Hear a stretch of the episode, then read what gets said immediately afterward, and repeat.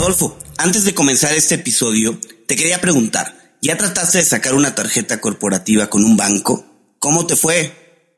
Adrián, ni me cuentes. La verdad, es un proceso difícil, tortuoso, y eso me recuerda a varios de los episodios que ya nos han contado invitados en cuentos corporativos, donde nos relatan la dificultad que es hacer este tipo de trámites en los bancos tradicionales. Por eso, quiero contarte de Jeeps. Gracias a ellos, las empresas se pueden olvidar de los procesos lentos y tediosos para acceder a tarjetas de crédito y financiamiento corporativo.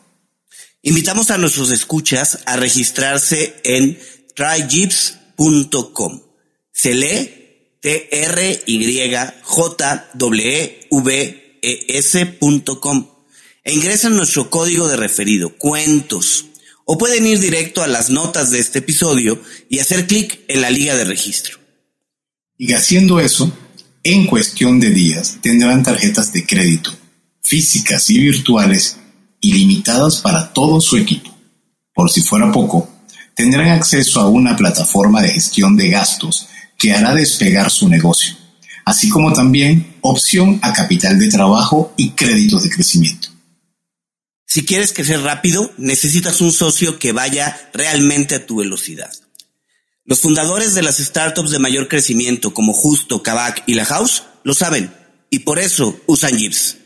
Si quieres adentrarte al mundo de las criptomonedas, no puedes perderte este episodio que tuvimos oportunidad de grabar con el CEO de Buda.com Colombia.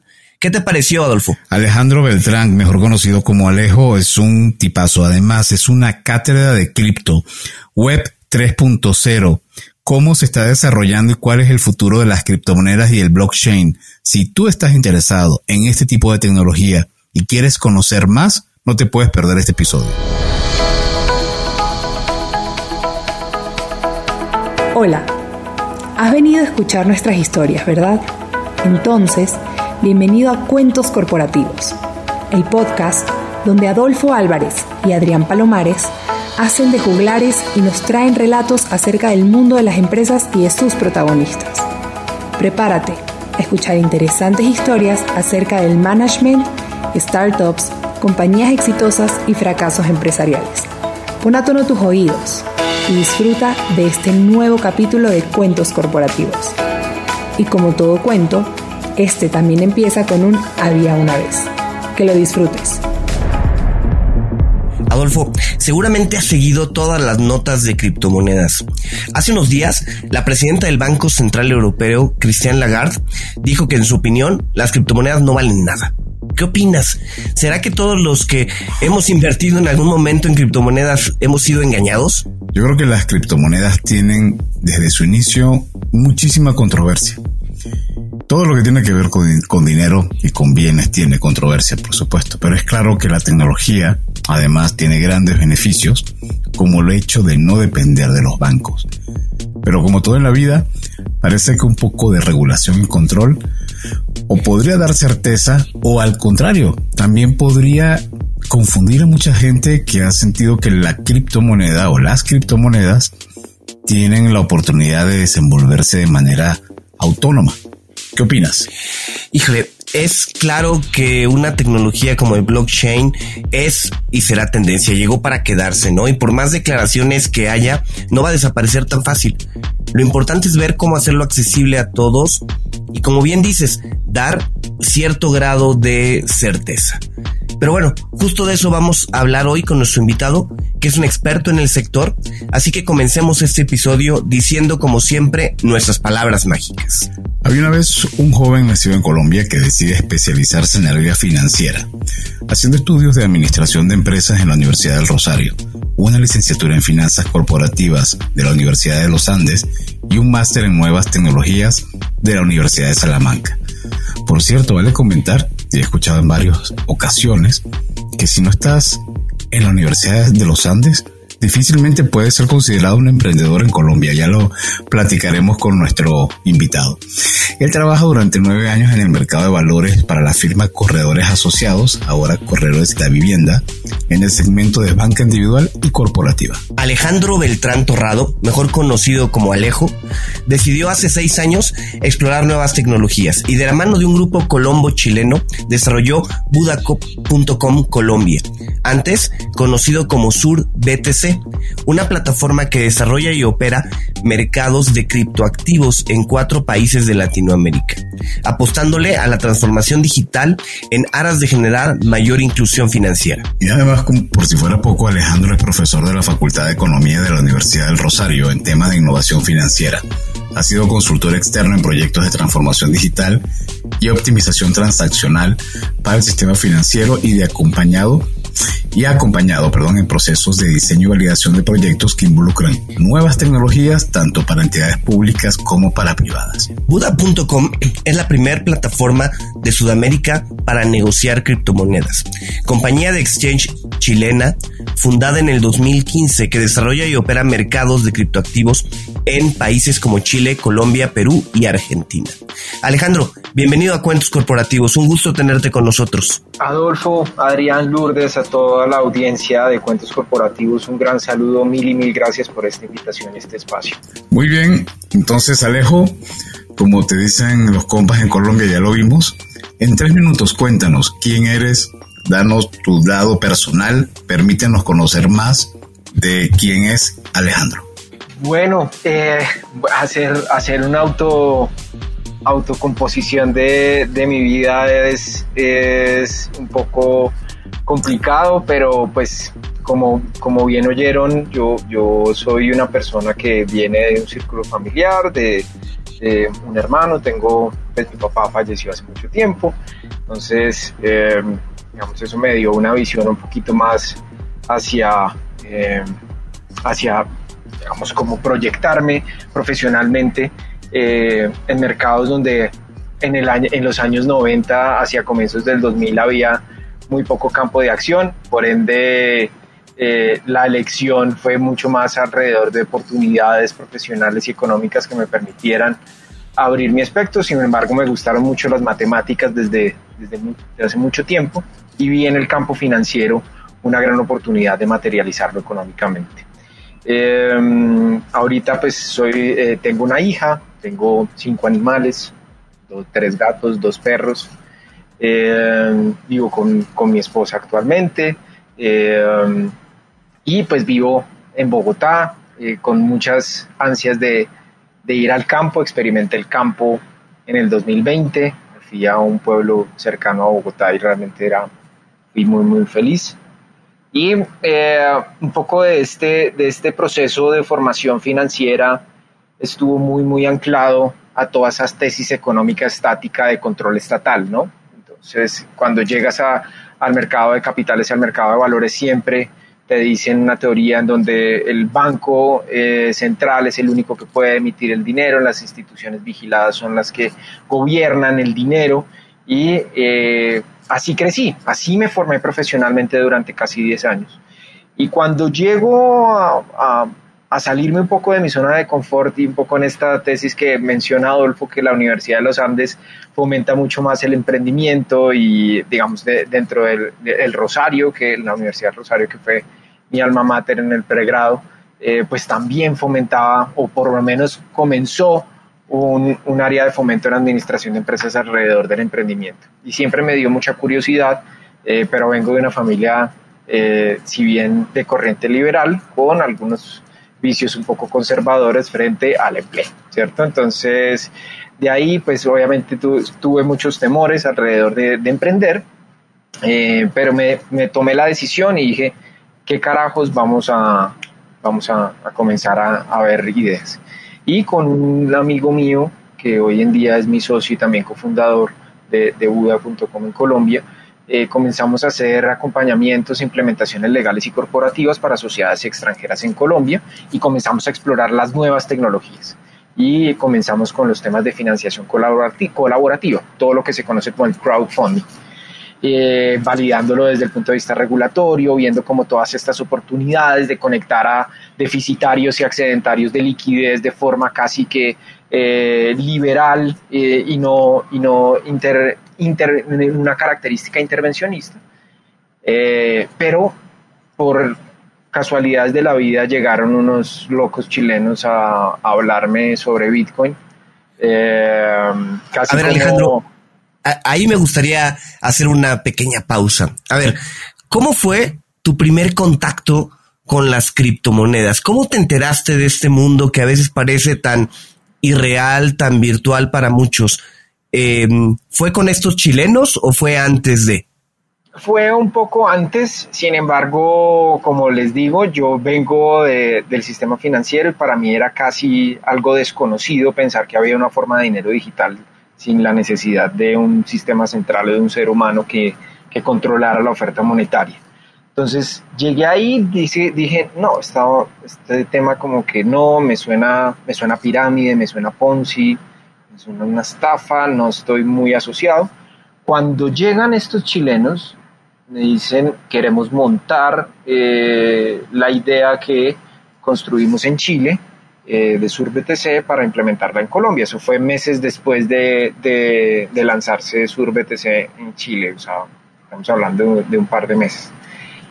Cuando llegó a eso yo ya me dio, ya como que me generó curiosidad y eh, comenzaron a hablarme un poco más de Bitcoin, me intrigué mucho, leí el paper como siete veces y no lo entendí, no lo, no lo entendía. Yo decía, fue pucha, mi formación está, eh, o sea, casi que me actualicé en Windows 98 para llegar en 2015, no tenía mucho, mucha formación tecnológica. Yo dije, no, tengo que darle sentido desde el punto de vista financiero y económico, o sea, cómo es que existe esta forma de dinero. Y me topé con un artículo de, una, de un economista de la Escuela Austriaca de Economía, eh, un economista estadounidense llamado Jeffrey Tucker, que eh, tiene un artículo que se llama ¿Qué es lo que le da el valor al Bitcoin? y lo aterriza sobre la teoría del dinero y el crédito de Carl Mengen y, Don Mises, que en ese sentido ya como que comienza a responder un poco a esta teoría del dinero, en donde el dinero realmente es, tiene un efecto antropológico, sociológico y solo y únicamente responde al deseo de los individuos. Y a partir de eso me comienzo a hacer toda una lectura de la historia del dinero, me comienzo a comprar libros, eh, sobre historia del dinero, eh, hay, uno, hay una mental eh, casi que demencial de psicólogo en ese, en ese sentido, decir, escucha, esto existe, la, la, libro de la historia del capitalismo de, de Jürgen, que es muy, muy interesante, y ahí es donde comienza, o sea, tengo una epifanía, una explosión, forma de dinero digital, este intento de, de transferir o, transcribir un dato en una transacción es algo que es posible. Y obviamente también comencé a, estudiar sobre la historia de Internet, ¿no? Y, cómo esto ha impactado la interacción social, económica, social, cultural, de, de toda índole. Casi que podemos decir que, que Internet es una nación de más de 5 mil millones de personas conectadas. Entonces, ahí fue donde dije, esto es el futuro, aquí es donde, aquí es donde va a generar trascendencia, y no solo desde el punto de vista de inversión, porque muchas personas eh, reducen Bitcoin a un efecto de inversión sin ni siquiera conocer las bondades y tecnologías y transformación de ese activo, eh, sino desde el punto de vista eh, de las libertades, de los principios filosóficos de la humanidad que, que pocos hoy en día han tratado de indagar. Y quienes estamos aquí en el mundo de Bitcoin, y principalmente en el mundo de las tecnologías e innovación financiera, es quienes más nos cuestionamos el rol del dinero en la sociedad, o al menos quienes comenzamos a estudiar mucho más ese rol del dinero en la sociedad. Y esa es gran parte de nuestro proceso como Buda, tratar de educar a las personas alrededor del dinero, de la tecnología, de forma responsable y sencilla. Como decía George Constanza, ¿no? Eh, no es una mentira si tú crees en ella o si tú crees en él. Entonces, ahí está, creo que buena parte de, de cómo, cómo ver el Bitcoin, cómo ver la cripto y a raíz de todo lo último que ha surgido, ni hablar de los NFTs, ni hablar de este todo lo que está asociado a un mundo que no está controlado por una parte, aunque no sé qué opinas, Alejo, en cierta forma también está el control popular, o vamos a decirlo, del, mercado, ¿no? Del, sí, del mercado.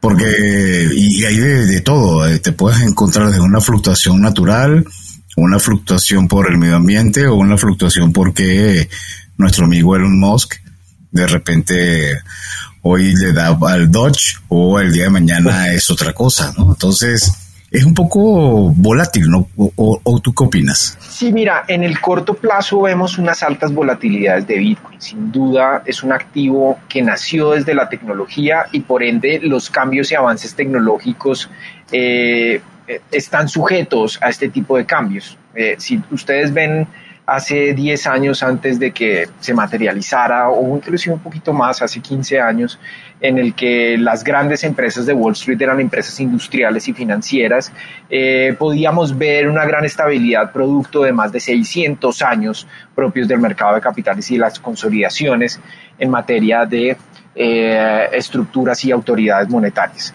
En ese sentido, cuando uno ve que las nuevas empresas del Wall Street hoy en día su gobernabilidad está en, las empresas tecnológicas, vemos gran parte de esos avances y vemos su estructura en los precios de forma mucho más ágil y mucho más volátil. Por ende, Bitcoin, al ser un activo tecnológico, eh, sus cualidades están eh, propiamente en esos cambios y en esa adopción. Al ser un activo en maduración, efectivamente que nace desde cero y hoy en día se materializa casi a lo que podía haber niveles cercanos a los 30 mil dólares, vemos que la volatilidad de Bitcoin en el corto plazo está sujeta a, estos, a este tipo de drivers, como dicen, o, situaciones en las que la influencia política, la influencia de una persona, de un comentario puede comenzar a afectar su precio para arriba o para abajo. Pero vemos que esos efectos son muy de corto plazo. Si ustedes ven el estructural, digamos, en un activo estructuralmente pensado y diseñado en el largo plazo, vemos que Bitcoin inclusive ha sido mucho más estable que las monedas de curso legal, ¿cierto? Si vemos, por ejemplo, en las monedas de mercados emergentes, las monedas de mercados emergentes han tenido prácticamente una destrucción silenciosa y estructural en el largo plazo. ¿Por qué? Porque eh, anteriormente, por lo menos en mi país, en Colombia, cuando tú comprabas eh, con un dólar a 1.800 pesos hoy en día, eh, un producto en donde hay una economía casi netamente importadora, ¿cierto? Hoy en día, con un dólar a 4.000, casi que pierdes la mitad del poder adquisitivo. Lo que no ocurre con Bitcoin en una estructural de largo plazo si bien como pasa en, los, las acciones también, donde las tensiones geopolíticas, donde los efectos inflacionarios e inclusive los pronunciamientos de diferentes políticos frente a posturas comerciales, militares, entre otros, influyen, impactamente, eh, eh, impactan el mercado de capitales, lo mismo ocurre con las criptomonedas. Pero a diferencia de estas, esta tecnología está diseñada para conservar las tres funciones del dinero que son un acuerdo social de intercambio que cumpla con funciones de unidad de cuenta y que sobre todo, y aún cuestionado por las monedas de curso legal, preserve el valor o funcione como un depósito de valor. Por ejemplo, yo en los años 90, sí en los años 90, me compraba una gaseosa, ¿cierto? Una soda, no sé cómo lo, lo, dicen en, en, otras expresiones latinoamericanas, me compro una bebida y me compro un postre, ¿cierto? Eh, con 100 pesos y hoy en día con 100 pesos no me puedo comprar ni un chicle ni una meta, ¿cierto? Entonces, esos cuestionamientos frente al valor del dinero en el tiempo, eh, en el cual eh, el, digamos, el, valor, el dinero pierde valor por dos vías, por, por el efecto inflacionario y por el costo de oportunidad, allí es donde, donde empieza un ciclo en el que pensamos que el diseño de Bitcoin pueda preservar esas características y sobre todo en el largo plazo que a muy, muy poca gente lo trata de discutir. Todo el mundo discute sobre el corto plazo. No, que Bitcoin se cayó el 50%, Bitcoin ha tenido caídas de hasta el 83%, ¿cierto? Y aún así, el casi el más del 95% de los tenedores hoy en día de criptomonedas que han tenido, que han mantenido sus criptomonedas y que nunca las han... No, sus criptomonedas no, hablo de Bitcoin principalmente. Los demás son criptomonedas, Bitcoin es un mundo aparte. Quienes han mantenido sus tenencias en Bitcoin han estado positivos. Entonces, creo que ahí se, no se reduce solo la discusión, que entiendo que muchas personas quieran abrirlo hacia alrededor de precio. Oye, Alejandro, a ver, para eh, hemos entrado muy rápidamente en materia y a mí me gustaría dar un paso eh, para atrás y recordar como que la materia de criptomonedas 1.0. Comencemos con la gente que, que apenas si conoce.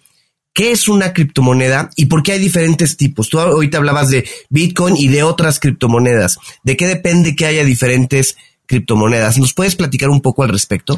Bueno, una criptomoneda es una unidad que replica un activo o que representa un activo dentro del mundo digital. Inicialmente, pues las criptomonedas son formas de dinero que responden a todo este auge de Internet en la descentralización de parte de los, de los procesos que nosotros tenemos de interacción en la sociedad. Por ejemplo, en Internet, desde que se fundan las www en 1990, pero que se da vida a partir de 1983 con la creación de TCP/IP, pues Internet comienza esta primera fase del web 1.0 o lo que conocemos como el Internet del conocimiento. Es decir, comenzamos a ver eh, esta forma eh, de producir y consumir información, tal es así que hoy en día si le preguntamos a un navegador de información quiénes somos y por qué existimos, tal vez haya una respuesta con respecto a eso. Entonces, en, hoy en día esa fase del, del, conocimiento, primero nos comenzó, comenzó esta fase de interacción social y de interacción alrededor del conocimiento. Luego pasa, obviamente, que con la, el nacimiento de las, las World Wide Web, eh, cuatro años después, en, eh, comienza a, darse todo este sistema o esta lógica del comercio electrónico, ¿cierto? De comercializar, distribuir eh, y ofertar productos y servicios a través de la red de las 24/7. Y luego pasa este proceso de las IoT, la, parte de Internet de las cosas. Y este Internet de las cosas es cómo hoy en día todos los, la interacción física que tenemos se pueda dar instrucciones eh, y traducir lenguajes de código hacia nivel digital, ¿cierto? Tal es así que con un dispositivo inteligente podremos abrir una puerta, podemos cerrar una cortina, podemos ver qué hay en la nevera, ¿cierto? Eh, si está vacía o si está llena. Ya tenemos todas esas tecnologías. Y a partir de eso, Internet dijo, eh, un poco en esta, en esta, en esta metáfora o en esta fábula de Internet, es, Internet dijo, tenemos que tener nuestro propio dinero y un dinero en el que, al igual que pasó con el correo electrónico, en la transferencia de información, el dato se convierta en una forma de dinero, en una, forma de transaccional, que ya existe desde hace mucho tiempo. El dinero electrónico, como lo vemos, existe desde hace mucho tiempo, pero no es dinero eficiente. ¿Por qué? Porque está controlado por los seres humanos. Y obviamente, basándonos en la naturaleza platónica del ser humano, el ser humano es proclive a la corrupción. ¿cierto? El ser humano es déspota, perezoso, pero sobre todo corruptible. Y en ese sentido es donde llegamos a un punto propio de que la invención principalmente de Bitcoin, no de solo las criptomonedas, no se basa exclusivamente en el dinero, sino se basa o la invención de Bitcoin sobre la confianza. Y ahí es donde llega ese punto de inflexión donde las comunidades tecnológicas empiezan a entender esta filosofía y después trasciende hacia el mundo financiero donde hoy en día hay más de 300 millones de personas conectadas a Bitcoin. Y a partir de eso también se da otro punto y es que su tecnología subyacente, ¿cierto? Comienza a ver en el mundo una forma de crear nuevas formas y nuevas representaciones de dinero o nuevas representaciones de activos. Por ende, ya la gente sabe cómo crear dinero. El tema es, no es cómo crearlo, la tecnología ya existe. Hay más de 13.000 criptomonedas creadas, ¿cierto? O 13.000 criptoactivos, de, de acuerdo con definiciones jurídicas, para, para también separar un poquito este, estas definiciones entre monedas y activos. Obviamente la, la moneda como tal tiene, una, un, eh, tiene poder jurídico, más no tiene poder técnico. Entonces una criptomoneda también puede ser cualquier tipo de representación de dinero, siendo las monedas de curso legal una de las tantas representaciones que hemos tenido en la historia. Y en ese sentido es donde se da el punto de inflexión de que las personas comenzaron a crear representaciones de dinero en comunidades cerradas que comenzó este proceso anárquico de, eh, de comenzar a, a, generar comunidades cerradas en torno al dinero, ¿cierto? Y hay una frase, hay una frase de un banquero alemán en 1784 llamado Mayer Amschel que dice, dadme el control del dinero que no me importará quién controlará las leyes. Y a partir de eso es donde surge toda esta tesis, toda esta tesis alrededor de Bitcoin y obviamente que la gente la quiere replicar La gente quiere replicar la tesis de Bitcoin. Por eso se crearon eh, intenciones como Litecoin, como Dogecoin, que al final termina siendo, terminaba siendo un juego, ¿cierto? Pero tiene el mismo lenguaje, la misma estructura casi, o una estructura muy parecida de código a la que tiene, a la que tiene Bitcoin, con unas cualidades, unos componentes técnicos diferentes. Pero esa es la discusión. La gente ya puede crear dinero y sabe que se puede crear dinero. La discusión hoy en día es qué valor representa. El precio no es lo único, ojo que es muy diferente, el precio al valor de ese dinero. Y quiero consultarte, aprovechando que estamos en este espacio ya de aprendiz, mucho, mucho aprendizaje. Hablaste del Internet 1.0, después hablaste del Internet IoT. Hoy en día se habla del Internet 3.0, que de cierta forma también está vinculado a la cripto. Alejandro, ¿tú, ¿tú podrías ayudarnos a comprender de qué se trata el Internet 3.0? Bueno, el Internet 3.0 un poco es la evolución a aspectos propios del ser humano que se transforman o se transfieren hacia el mundo virtual, ¿cierto? Hoy en día se dice que de alguna forma, y la web 3.0 es un concepto de que se dio desde 2006 eh, aproximadamente por un por eh, una persona experta en tecnología y ese, ese concepto de, Web 3.0 comenzó a evolucionar con toda, esta, con toda esta evolución de las redes sociales, ¿cierto? Esta interacción hoy, hoy en día que nos dan las redes sociales, pero sobre todo con la inclusión de las redes sociales y las tecnologías de la cuarta revolución industrial, entendiéndose las tecnologías de la cuarta revolución, de revolución industrial, conocidas como el Big Data, eh, blockchain, la inteligencia artificial, la realidad aumentada, eh, el machine learning, en deep, learning, es decir, toda esta inteligencia que viene a autoejecutar funciones de código en el mundo virtual. Y hoy en día se da a partir de la web 3.0, digamos, no a partir de la web 3.0 porque realmente este concepto lo conocemos desde los años 80, algo conocido como el, metaverso, ¿cierto? El metaverso es la personificación del ser humano en un mundo virtual que pues si, si lo aterrizamos un poquito a, los, a los años 80 con los videos de MTV, cuando sale Dire Straits en 1986 con su, con su canción de Money for Nothing, eh, ese, ese tipo de personificaciones ya las vivíamos desde el tiempo. En Nintendo nos, nos permitió, a partir de Mario Bros. y de otros videojuegos, comenzar a interactuar. Doom, un juego tan violento eh, en esa época de los años 90, también era la personificación de una persona tratando de matar eh, zombies y matar otro tipo de cosas. Entonces el metaverso se conoce desde ese momento, pero se comienza a aterrizar desde, desde todo lo que hoy en día interactuamos en el mundo digital. Y cada, y cada día es más, eh, es más el tiempo que le dedicamos al metaverso. ¿Por qué? Porque hoy en día dedicamos más de 18 horas a nuestros teléfonos inteligentes y al Internet que a, nuestras, a, nuestra vida física, ¿cierto? Entonces, es lo que se conoce y hay una fundación que, que lucha para eso que se llama los Smartphone Zombies, ¿cierto? En ese sentido, la Web 3.0 trae algo muy, muy beneficioso y es la posibilidad de personificar y que inclusive trae muchas bondades eh, y, que hoy en día se están tratando en la medicina, como por ejemplo... Eh, curar personas o, crea, eh, tener cirugías a partir del, metaverso, que eso es algo exploratoriamente importante, pero todavía estamos en una etapa muy experimental.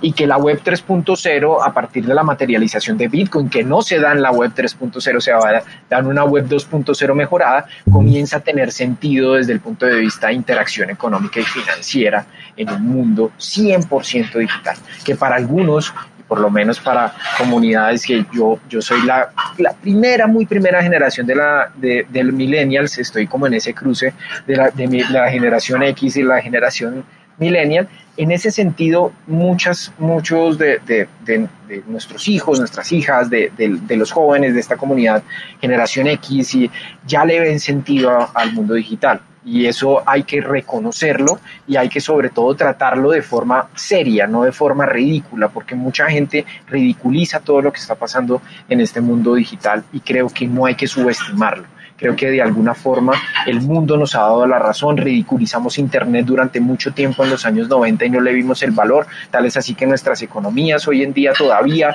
siguen demandando conectividad y todavía no la tenemos eh, y ya no es ridículo, ¿cierto? Ya, ya la teoría del absurdo pasó. Entonces todo puede pasar en este mundo y la Web3 eh, eh, en simplificación es la integración de las, de las nuevas tecnologías, de tecnologías de la cuarta revolución industrial en esto que hoy en día denominamos metaverso. Oye Alejandro, eh, entremos un poco en materia en relación a Buda.com. ¿Cómo surge? Bueno, Buda.com es una empresa de origen chileno. Eh, surge em, en el año 2014 como una idea de eh, comenzar a ver a Bitcoin como un próximo catalizador de la industria financiera.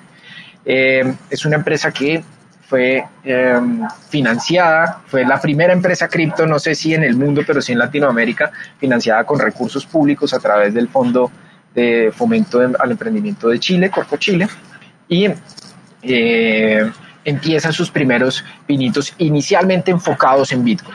Bitcoin como principal eje, además que 2015, 2014 no existía todo este universo de criptomonedas, sino que solo existía Bitcoin.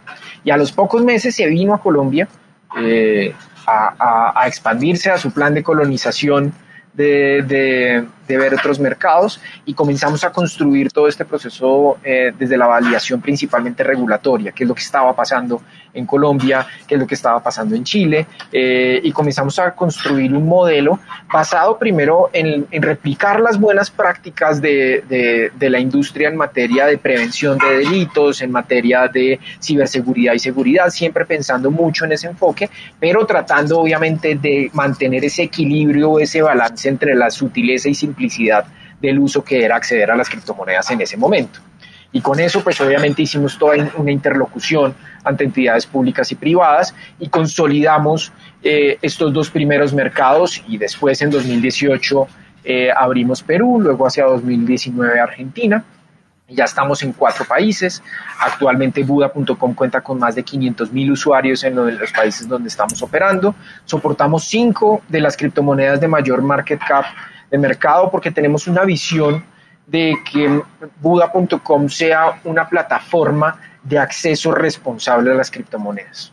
Si yo, digamos, dentro de mi visión, eh, amplío un mundo de criptomonedas infinito, ¿cierto? Creo que prácticamente le, eh, mi estructura sería una estructura de juego, como lo que ocurre hoy en día en el mundo de las criptomonedas, donde la gente eh, sin saber qué es una criptomoneda, simplemente apuesta unos pocos, unos pocos eh, pesos o, la moneda que, se esté aplicando, em, unos pocos montos con el fin de comenzar a multiplicarse de la nada, ¿cierto? Y sin sentido. Por ende, nosotros creemos que las criptomonedas que muy lentamente hemos querido implementar dentro de, dentro de Buda.com ha sido sobre un estudio consensuado, un estudio en donde queremos realmente generarle valor a, los usuarios y que no se arriesguen y se no, se comprometan eh, como lo que ha pasado en este fenómeno de las criptomonedas con Terra, con Luna, que realmente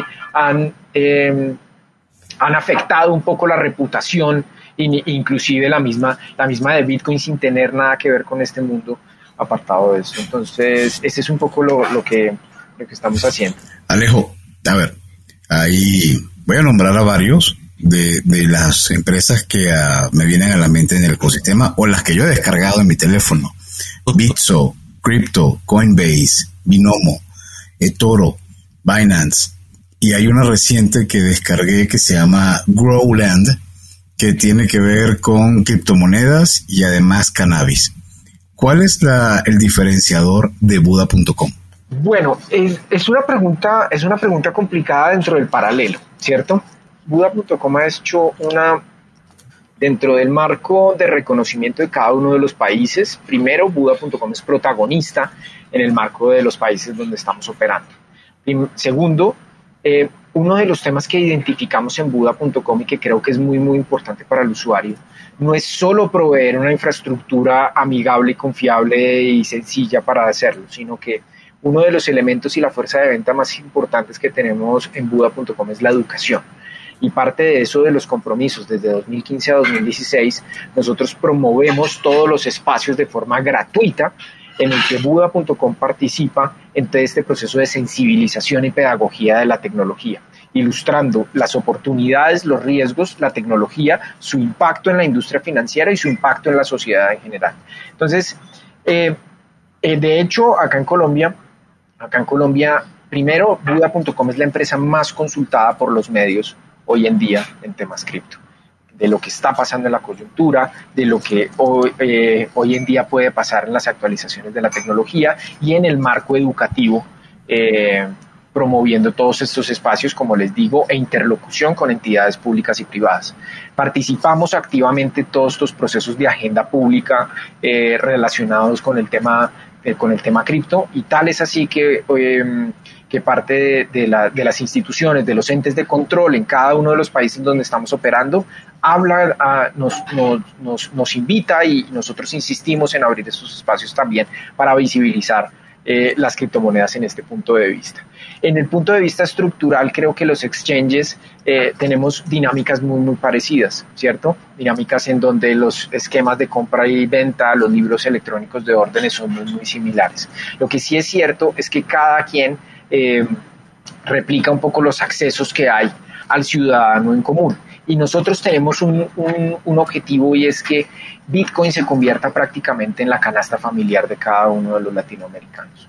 En eso, en ese sentido, creo que parte de, de nuestra visión es, es ver ¿Cómo hacemos para que los sectores tradicionales, sectores que aparentemente están ajenos a las criptomonedas, comiencen a integrarse a este mundo de forma responsable? Primero, a partir del ala educativa y segundo, a partir del ala de oportunidad, a partir del ala eh, de, enfoque de negocio, de casos de uso, de, de cómo se podría ver la naturaleza jurídica de, no solo la naturaleza de jurídica, sino la naturaleza del negocio de Bitcoin como, como sistema de lealtad, como dinero general, como un pago, como cualquier naturaleza que le quieran dar más allá de su estructura jurídica. Entonces creo que esa es un poco la visión y, obviamente lo que queremos con Buda es mantener, como les digo y insisto, mantener ese, ese balance adecuado entre eh, la seguridad y la simplicidad del uso. Siempre nos preocupamos por, por, por, ese, por ese, mantener ese equilibrio sin desestimar obviamente la, esa demanda del usuario en una mejor experiencia. Antes de continuar con nuestra entrevista, te queremos recordar lo que mencionamos al principio de este episodio. Se trata de Jeeps, la fintech con la que las empresas se pueden olvidar de los procesos lentos y tediosos para acceder a tarjetas de crédito y financiamiento. En Cuentos Corporativos te invitamos a probar esta plataforma financiera global, todo en uno con la que podrás manejar los gastos de tu empresa, solicitar financiamiento y obtener beneficios inigualables. A ver, regístrate en tryjeeps.com. ¿Cómo se lee? T-R-Y-J-E-E-V-E-S.com. Fácil. Ingresa el código de referido cuentos o vea las notas de este episodio y haz clic en el link de registro. En cuestión de días, tendrás tarjetas de crédito físicas y virtuales ilimitadas para todo tu equipo. Recuerda, para crecer rápido necesitas un socio que vaya realmente a tu velocidad. Los fundadores de las startups de mayor crecimiento como Justo, Kavak y La House lo saben y por eso usan Jeeps. Y ahora continuamos con nuestro episodio. Alejandro, eh, comentabas al principio que Buda.com está financiado por el gobierno chileno de alguna manera.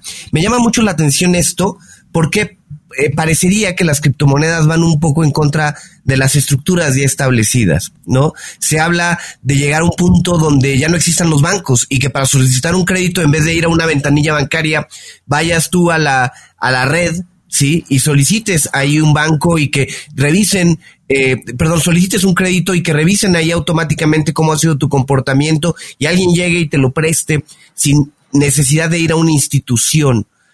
Em, ¿Qué valor ven ustedes en tener a una institución propiamente dicha como inversionista de Buda y hasta dónde consideran que esto podría este, pues eh, atarlos un poco, porque las criptomonedas justo van a empoderar al usuario, quitando un poco las estructuras ya establecidas. Claro, eso es una pregunta muy interesante y parto por, por una aclaración. El, la Corporación de Fomento y Desarrollo de, de Chile, a partir de su programa de Startup Chile, es un programa de aceleración ¿cierto? Que financia proyectos. Y los financia no a partir o no directamente a, partir de derechos de participación, como puede ser el equity o puede ser las acciones, sino que fomenta, digamos, el, el, eh, el emprendimiento a partir del financiamiento y el financiamiento se puede dar por diferentes aspectos, ¿cierto? El hecho de que un emprendimiento a partir de un, eh, toda una estructura, un proceso de aceleración, de incubación de la empresa, pues obviamente crea y el gobierno invierta recursos eh, y crea realmente en el proyecto. Entonces, ese, ese es el primer punto en donde nosotros fuimos financiados con recursos públicos, más sin embargo el gobierno no, mm. no participa directamente. Simplemente nos aceleró y nos acompañó en un proceso parcialmente, no, y de hecho no es ni, ni siquiera el mayor, el mayor financiador. Es, eh, es uno de los, de los tantos financiadores que tenemos. Hoy en día tenemos otros, otros inversionistas que de hecho son capitalistas y tienen participación y voto en, nuestra, en nuestro directorio.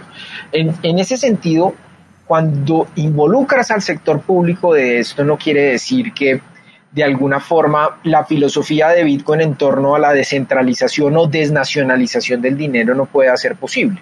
Sobre todo porque la gente tiene una asociación a que Bitcoin realmente es el, eh, es el sistema que va a permitir descentralizar las finanzas. Y si lo aterrizamos desde la parte técnica, ¿cierto? Vemos que Bitcoin es como Internet, ¿cierto? Internet es un protocolo abierto, ¿cierto? Es un protocolo de código abierto, lo que se llama el open source. A partir de eso, lo que hace el sistema, lo que hace Internet, es desarrollar servicios sobre el sistema. Muy bien, Alejo. Entonces, teniendo claro lo que, cómo planteas el diferencial de Buda.com, mi pregunta iría a los inicios de Buda.com. Eh, siendo tú parte del equipo y sobre todo quien desarrolló en, esta parte del norte de Sudamérica este, este nuevo eh, producto o servicio, ¿cuáles sientes que fueron los principales retos, las dificultades que quizás en algún momento te hayan hecho repensar si esto tenía sentido o no, si tenía sentido de seguir adelante con Buda. Hubo en algún momento donde dijiste, ¿sabes qué? yo aquí me detengo y me dedico a otro emprendimiento o, eh, o no, se planteó de alguna manera distinta. Cuéntanos. Bueno, este negocio, este negocio es de, de tener un acompañamiento psicológico también, ¿no? Puesto que es, es eh, hemos tenido muchos altibajos uno de los, de los más claros fue cuando eh, los bancos acá en Colombia nos comenzaron a cerrar cuentas bancarias y no solo se eh, nos cerraron cuentas de Buda.com, me cerraron cuentas a mí, ¿cierto? Me hicieron una persecución, casi que me da muerte civil en el sistema financiero por, por fundar una empresa cripto. Y en ese sentido, este, este proceso de interlocución con instituciones privadas y públicas ha sido el punto de inflexión donde, donde a veces me cuestioné de alguna forma, oiga, esto sí será posible cuando tienes al Estado y a las instituciones más poderosas del país en tu contra. Ahí fue donde, donde replanteamos un poco, tuvimos que suspender temporalmente operaciones en Buda.com en 2018, producto de esto, tomar acciones legales, comenzar a, exigirle al supervisor financiero que nos aclarara los alcances de unas cartas circulares que emitió hacia los bancos. Y hoy en día pues digamos esas aclaraciones con esas aclaraciones nos volvimos a ir a tocar las puertas de las entidades financieras. Aunque el daño ya estaba hecho de alguna forma entendiendo un poquito esta preocupación del sistema financiero en el desconocimiento que tienen sobre las criptomonedas y sobre todo en el rol de del digamos del compliance y este de esta gestión de riesgos, el hecho de que lo desconocido pueda ser riesgoso, pues que al final tomen la decisión arbitraria y, sin fundamentos de decir cerremos las puertas a esto, casi que era algo de pronto de esperarse. Y en, algún momento, pucha, el, bajar, el, hecho de que te hayan cerrado todo y prácticamente dices, esto nos está costando operativamente, paremos la operación, te te, bajonea, requiere, requieres terapia cuando estás emprendiendo y cuando todo va bien, ¿no? Porque Buda en 2017 creció 135 veces más eh, que todos, o sea, tuvimos un, un, auge muy, muy, muy grande, un reconocimiento. Y hoy en, y después tener que hacer todos estos procesos, obviamente procesos de, de, garantizarle al usuario, porque por fortuna tuvimos la posibilidad de garantizarle todo al usuario y no fortuna, sino la responsabilidad que tuvimos de, de, devolverle todo a los usuarios mientras aclarábamos esta posición jurídica, eso le dio mucha confianza a los usuarios. Y, tal es así que muchos usuarios nos consultaban, bueno, ¿cuándo van a volver a abrir Colombia? Después de, todo un, toda una, un, dilema, un dilema emocional que tuvimos cada uno de los, de los que pertenecemos al directorio de, de Buda y todo este tema, dijimos, ¿qué carajos volvamos a, hacer la operación? Eh, vamos a tomar estas estructuras, comenzamos obviamente a desarrollar todo un mecanismo de, interlocución frente a entidades, eh, tal es así que todavía lo tenemos, tenemos mesas de trabajo con diferentes entidades y todo esto, y comenzamos a eh, aclarar todos los alcances de la carta circular, demandamos la carta circular ante el Consejo de Estado, fue pues todo una, una labor eh, de legal. Aquí yo creo que quienes eh, eh, innovan en tecnología e innovación financiera tienen que tener un abogado muy creativo en este sentido y ahí es donde llegan la innovación ya trasciende más allá de la tecnología, sino se convierte en innovación legal. Y con eso nos dimos otra vez a la tarea y fue como, pucha, no podemos dejar, no me puedo dejar caer por esto voy a tomarme un día, un día de, descanso y al otro día vuelvo, vuelvo y juego. Ese, ese fue un poco ese, ese, ese dilema y es un dilema que todavía, todavía estamos en eso, ¿no? Todavía estamos en el que algunas entidades no están muy, muy conformes o, muy, eh, digamos, muy escépticas frente a esto, y muy resistentes, pero seguimos insistiendo. Creemos que, como les digo, la mejor fuerza de ventas y un poco de la transformación que hacemos en Buda.com es poder educar y poder insistir en esos, en esos espacios que trasciendan lo comercial, ¿cierto? Buda.com es un producto y, y, y, al final ese producto eh, puede desaparecer con el tiempo, pero Bitcoin va a quedarse. ¿Cierto? Y al final si Bitcoin va a quedarse, queremos que nosotros, primero queremos participar de eso y queremos tener una visión más de, más que de crecimiento, de perdurabilidad, de confianza. Y en eso es donde, insisto, que creo que fue uno de los, de los principales motivos que, que nos motivó eh, a, valga la redundancia, a, a, seguir, a seguir adelante en este proceso. En Chile también nos pasó algo muy, muy parecido, nos cerraron los bancos, eh, demandamos ante el Tribunal de Libre Competencia y toda esta discusión la abrimos alrededor de la, de, de la desmitificación de la industria de Bitcoin y creo que en eso, y, y de, debo no ser modesto en esto, nosotros somos referentes de ese, de ese proceso de participación en donde hoy la industria está más que viva, también gracias a procesos en donde hemos, a, a pesar de que nos han cerrado, hemos aprendido y la curva de aprendizaje de nosotros alrededor nos ha fortalecido. Alejandro, eh, es la verdad muy interesante toda la historia de, de Buda, todo por lo que ha pasado, pero ¿cómo ves a Buda a futuro? ¿Cómo se ven a cinco años? Bueno, a cinco años yo creo que Buda quiere ser, eh, Buda quiere que Bitcoin sea el próximo catalizador de la industria financiera.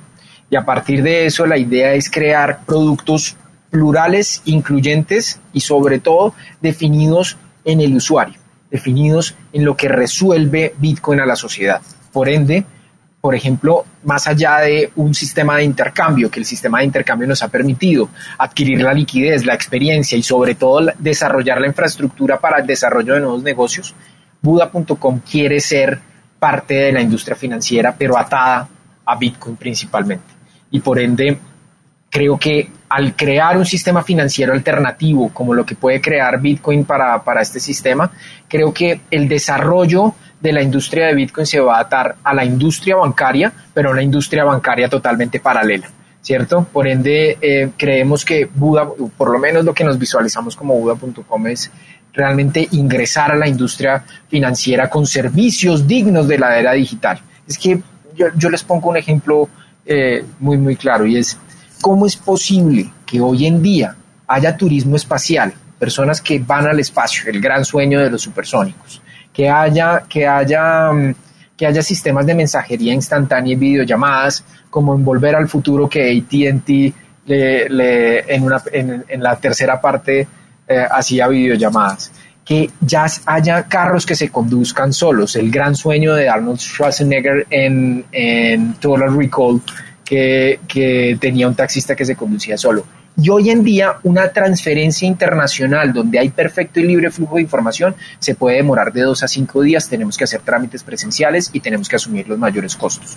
Y hoy en día, teniendo una tecnología que permite transferir un dato, que es una transacción de un punto A a un punto B, tan fácil como enviar un correo electrónico, no lo estemos usando por supuestamente amenazas a la institucionalidad y a la confianza de los ciudadanos. Esto no es posible, ¿cierto? Y que hoy en día el sistema SWIFT de transferencias internacionales, que utiliza archivos TXT y formatos XML para transferir, pues no pueda utilizar un, un sistema o una lógica como la que utiliza el correo electrónico la mensajería instantánea. Eso es algo que no, que no, que no, no podemos creer en la era digital y que hoy en día haya robots y que no, y que no haya una transferencia digna de la era digital. Por ende, creemos que Bitcoin puede ser ese mecanismo escalable de interacción económica y financiera en todos los mercados y creemos que Buda.com pueda ser partícipe de todo este proceso de transformación de la industria financiera. Atado a un tema y me, y me, y me voy a una frase que, que que dijo Gela Boscovich, una gran eh, gurú de la innovación a nivel mundial. Dice, mire, el, negocio bancario va, va a transformarse de la administración del dinero a la administración de los datos. ¿Por qué? Porque es que realmente los datos son el nuevo oro digital y ya hay tecnologías que te permiten administrar y gestionar las transacciones y el dinero. Ya no necesitas al banco realmente para que custodie y protege tu dinero. ¿Cierto? Ya hay otra participación y las empresas tech que hoy en día pueden comprar bancos perfectamente y que tienen un market cap mucho mayor a ellos, puedan cumplir esas funciones en ese sentido. Entonces creo que queremos contribuir a eso, queremos contribuir a la, a la descentralización del sistema financiero, pero no solo a la descentralización del sistema financiero, sino a realmente proveer servicios dignos, incluyentes en, en, una, en una sociedad como la latinoamericana, donde hay más de 260 millones de personas que dependen del efectivo como medio de pago. Solo en Sudamérica. Imagínense en, países como Centroamérica, donde el efectivo también es, es rey y la, y la, industria bancaria no llega a más del 35% de la población. Eso es algo que Bitcoin podría transformar desde la industria. Y esto no es que se dé ya, es que dicen, ay, entonces, ¿por qué no lo han hecho? No, porque es que hay barreras de tipo regulatorio, hay competencia, hay competencia alrededor de, de este esquema, ¿cierto? Entonces, el, servicio no responde solo a la tecnología, a una labor antropológica, a una labor sociológica, a una labor política. Hay que tener voluntad política y pocas, pocas economías hoy en día lo han hecho. Brasil, México, que lideran la industria fintech, Colombia es el tercer país, pero hay muchas barreras de tipo regulatorio. Entonces hay que comenzar a abrirlo, hay que comenzar a abrir hacia un modelo un poco más anglosajón y menos y menos románico-germánico, como, como me dice un abogado en algún momento, en donde estamos acostumbrados a que todo lo regulado es bueno y lo no regulado es ilegal o malo o, perverso. No, hay que ir a explorar. Entonces creo que por ahí es donde queremos donde, donde Buda.com se proyecta, pero sobre todo, como les digo, a la perdurabilidad, que es, que es algo que en la industria tecnológica eh, es, es, poco, es poco predecible. Excelente. Bueno, entonces, muchísimo éxito, Alejo, eh, y a ti y a tu equipo de Buda.com. Vamos a seguir atento a la, a la evolución y, como dices, en los próximos años, identificar cómo, qué nicho y cómo van penetrando en el mercado, el mercado latinoamericano, con lo que comentabas al principio, nada más con la fluctuación de las monedas, lo irregular de lo que se presenta, ni hablar de Venezuela o Argentina, imagínate ya muchos se están trasladando a, esquemas mucho más estables, ¿no? Ahora, ahora venimos, vamos a hacer un retorno a Alejandro Persona y eso nos lleva a preguntarle a Alejandro Persona si le gustan los cuentos. A una persona que viene de Colombia es muy difícil que no le gusten los cuentos, pero igual nos tenemos la obligación de hacerte la pregunta. ¿Te gustan los cuentos, Alejandro? Sí, me gustan, me gustan mucho los cuentos. Fíjense que después de viejo me, me comenzó a gustar mucho más la lectura, ¿no? Eh, cuando, cuando pequeño siempre leí los, pues digamos, toda la parte de cuentos de los hermanos Grimm, que era también eh, parte de mi vida, los cuentos de Edgar, de Edgar Allan Poe, los 12 cuentos peregrinos de, de García Márquez. Eh, pero nunca estuve muy asociado a, la, a los cuentos. Y, y, hoy en día me, me, me, apasionan mucho. De hecho, mi suegro, Juan Ángel Palacio, eh, eh, eh, escribe y tiene libros y, y, cuentos mucho sobre las vivencias de lo que hay en la Antioquia en la Antioquia de la, de la calle, en la Antioquia cotidiana, en la Antioquia del ciudadano, la, la persona pobre. Hay un, hay un libro, hay un libro muy muy bonito ahorita de, de, mi suegro que acaba de lanzar que se llama El último domingo. Eh, que, es una historia de la, de, la, de la Antioquia, de la Medellín cotidiana, de la Medellín de la calle, eh, y es muy, muy, muy, muy interesante. Y pues me gustan mucho las biografías, me fascina la historia, ¿cierto?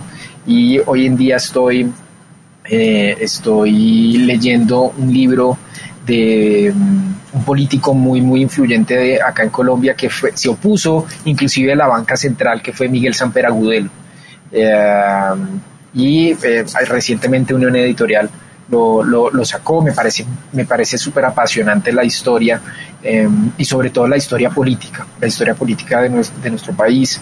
Y creo que cuando ya también desde, desde el punto de vista de la historia económica eh, muchas escuelas económicas hoy en día han dejado de hablar de, nuestra historia. Y por ende ha faltado un poquito ese, ese punto en donde la historia se repite y sobre todo la historia replica muchos de los aprendizajes que hoy en día tenemos en, nuestra sociedad. Entonces me gusta mucho ese ahora esos esos cuentos.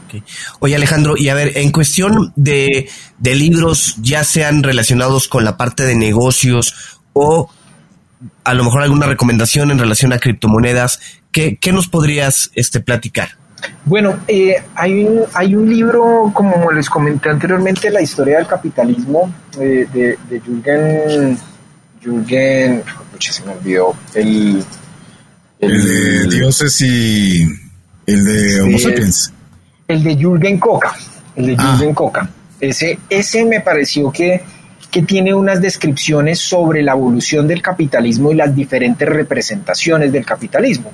De hecho, ilustra a Marx como admirador del capitalismo, solo que Marx sustentaba de alguna forma que el capitalismo no era sostenible y que requería de la intervención del Estado en algún momento ante una crisis, ¿cierto? Pero él lo que decía, eh, parte de esto era que Marx realmente quería replicar y tomar toda esa apropiación de la escuela clásica del capitalismo, en donde hay todo un proceso de autorregulación para eh, después haber una intervención estatal, que, que cuando después, obviamente en la época de Lenin y Stalin, que comenzó toda esta parte de la malinterpretación soviética y, y, esto, creo que ahí, se, ahí es donde yo digo, pucha, se, se malinterpretó mucho a Marx en ese, en ese sentido.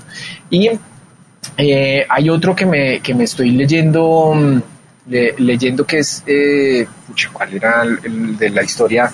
También una historia, la historia, ah bueno, me, me, estoy leyendo unos artículos, unos pequeños artículos de la teoría de la pereza y la teoría de la estupidez. La teoría de la estupidez es de, de Bonhoeffer, que fue un teólogo eh, alemán que fue, que fue asesinado por, por el, y secuestrado o retenido eh, por, por, la Alemania nazi en 1943 y muere en 1945, y habla sobre todo este tema de, la, de, la, de las estructuras políticas, ¿no? que en donde dice que, que, la estupidez no es, un, no es un defecto intelectual, sino un defecto moral. Y, y, me gusta mucho cómo lo ilustra eh, él desde la coyuntura política y hoy en día me, como estoy, estamos tan involucrados en el entorno político hoy en día colombiano con con las elecciones y todo eso, eh, es donde cobra más relevancia un poquito de esto, de, lo que estamos, de lo que estamos viendo. Y la teoría de la pereza asociada que el trabajo dignifica eh, y, un poco de, cómo los seres humanos hoy en día nos apropiamos y más en nuestras economías latinoamericanas, donde trabajamos horas y horas y horas y horas para producir. Creo que ahí es donde está el punto. Es, es una tesis eh, de la, del siglo XIX que creo que es, es, bien, bien interesante. Entonces me estoy leyendo como artículos y papers muy, muy corticos sobre eso. Eh, y me apasiona mucho digamos, la actualidad de lo que está pasando entre Rusia y Ucrania, así que me, veo muchos videos cortos de, la historia y de, cómo marca esa, esa historia de la Ucrania desde 1991. Alejo, en tecnología, algún gadget o aplicación que sea de tu cotidianidad y que pudieras recomendar? Pues pucha, esa es una muy buena pregunta, pero es una pregunta como que mi, mi, conclusión hoy en día hay un poco de ese concepto que les traduje de los smartphones zombies. Creo que eh, yo cada día me estoy desligando más de la tecnología. Tengo una red social que es Twitter, me, me consume y emocionalmente me invade eh, y, siento que me quiero descontaminar un poquito de la tecnología. Pero hay unas, hay unas aplicaciones tecnológicas que hoy en día estoy usando y que me parecen maravillosas para, para mantener mi día a día y sobre todo para mantener mi visión optimista de, de, de, la sociedad. Hay una que se llama Headspace, eh, que es para meditar. Yo antes, antes en esta, cuando era muy, muy joven, pues me gustaba mucho este concepto de de la anarquía fashion, ¿cierto? De, de, me gusta, me gusta mucho la música, estoy muy, me gustaba, me gustaba el punk, me gustaba todo este, el rock en, general, y entonces me gustaba todo esto, y creo que hoy en día estoy en un modo zen, eh, en tratar de redescubrirme en ese sentido, y creo que la meditación es algo y, la, la, respiración es algo que tenemos que trabajar nosotros los seres humanos. Entonces, ese tipo de aplicaciones como que me llaman mucho la atención. Eh, me alejo cada vez más de las redes sociales, eh, pero me, me, me, gusta mucho eso. Y en, y en mi celular pues solo tengo aplicaciones de juegos de mi hija, entonces no, que también quiero descontaminarla, que quiero descontaminarla aún más. Entonces tratamos de hacerle obviamente juegos un poco más a lo old school, a lo vieja escuela, eh, como las canicas y todo este, estos juegos físicos. Eh, eso, eso por ahí mi apreciación frente a esto. Ok. Eh, Alejo, dos o tres empresarios latinoamericanos que consideres que están marcando tendencia y que vale la pena seguir. Creo que hay un, hay, hay hay uno, hay uno que, me, que me llama mucho la atención que, que, creo que siempre hace unos aportes grandes a las juventudes y es Freddy Vega de Platzi. Me parece que es un, un, joven, no sé si es tan joven, pero, pero, pero él, es una persona con experiencia.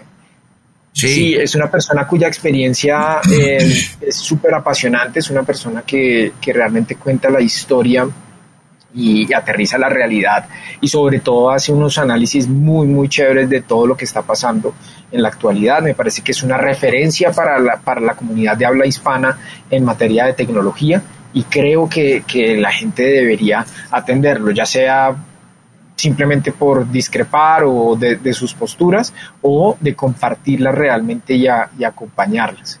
Em, y no tiene una visión em, simplista alrededor de la riqueza, de la riqueza atada al dinero. Entonces me, gusta más el, tema de que el fomento en la educación sea, eh, digamos, la riqueza de, cada uno de los, de los individuos, ¿cierto? De que el educarse sea parte de la fuente de riqueza.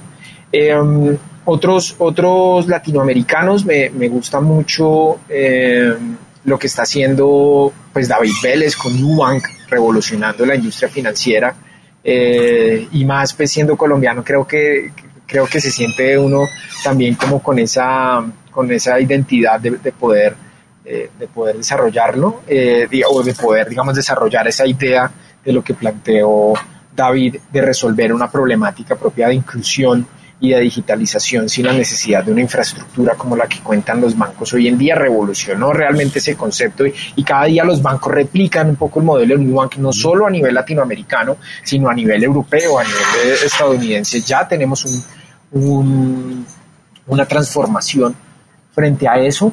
Em, y me gustan mucho estas, estas pequeñas, digamos, muy pequeñas, porque ya hoy en día se consideran eh, grandes unicornios y, todo este, este valor que le imprimen al, sistema o al, o al, esquema directamente, pero eh, comparto mucho la visión que tiene una, una, empresa, una empresa chilena, una empresa chilena que se llama Fintual, eh, bueno, y Buda.com obviamente es, es, mi cuarta, pero pues creo que es inherente, digamos, a la, a la, visión que tiene hoy en día Guillermo Torrealba, nuestro nuestro eh, CEO eh, principal frente, frente a la estructura de la sociedad, pero me gusta mucho Fintual para el mercado de pensiones, como, como hoy en día a través de algoritmos puedes generar una estructura más justa en el mercado de pensiones y, y, Agustín Feuerhack, que, que, también es cofundador de Buda, eh, el fondo Fintual y, y, creo que es una de las personas que,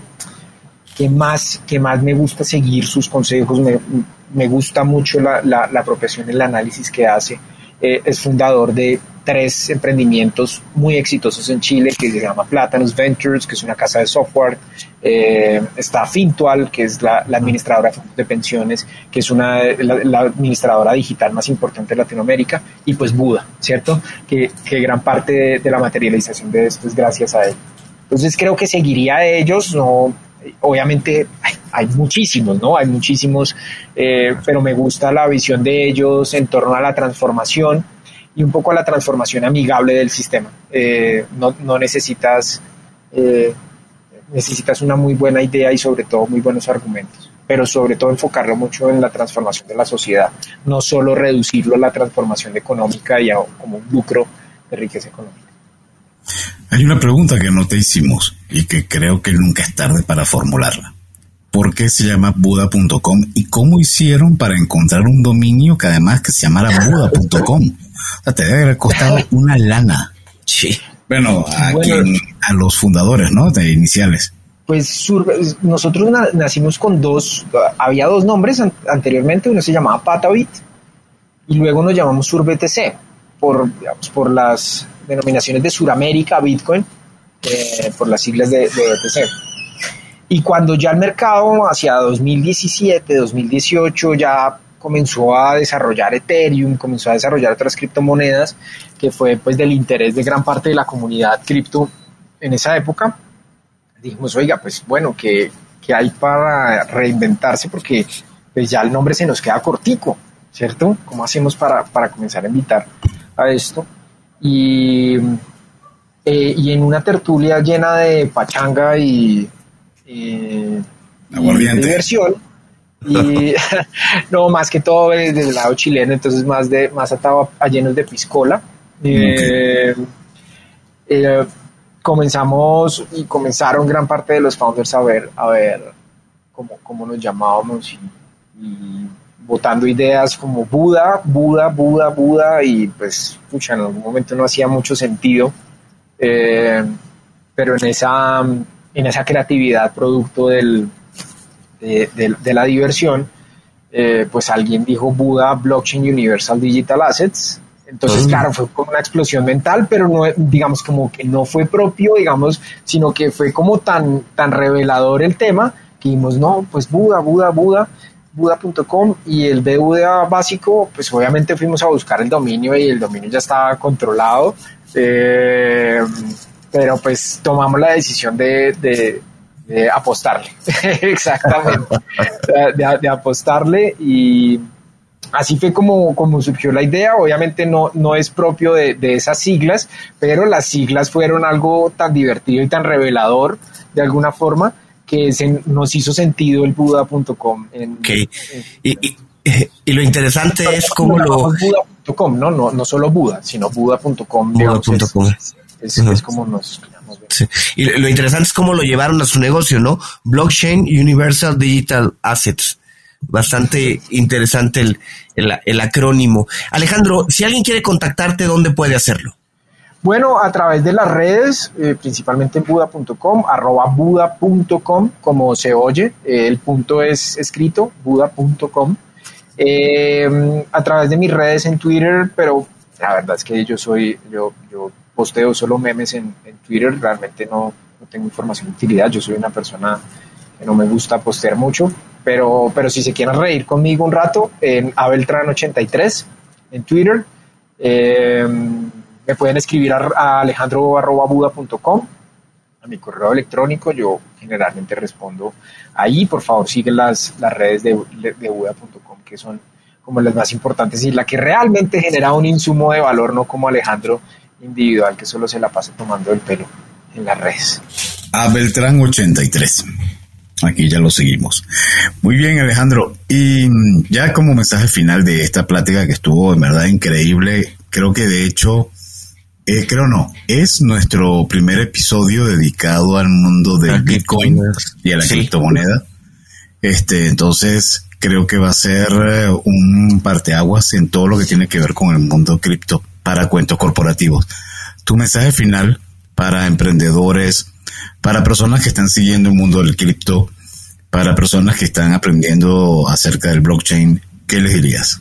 Bueno, yo les diría inicialmente que el código abierto ha permitido eh, o ha dado o nos ha brindado la oportunidad de trascender en la economía global lo que no tuvimos durante hace muchos años donde evidentemente los sectores productivos eran controlados por las grandes economías.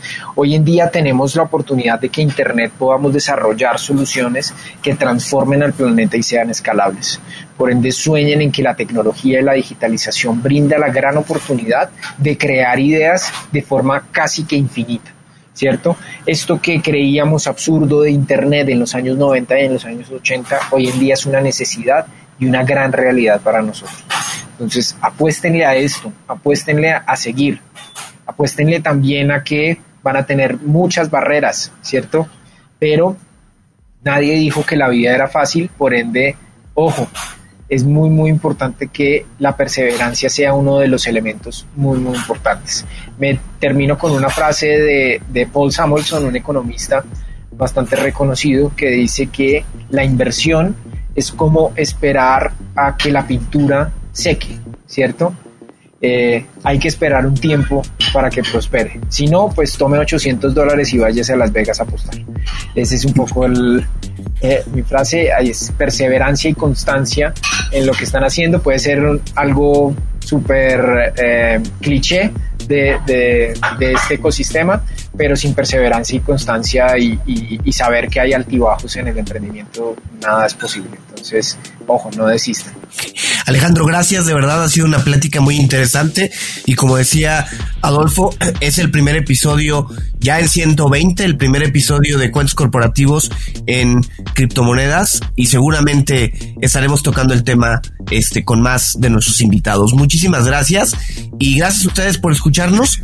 Si les gustó este episodio, no duden en suscribirse en su plataforma y calificarnos con cinco estrellas.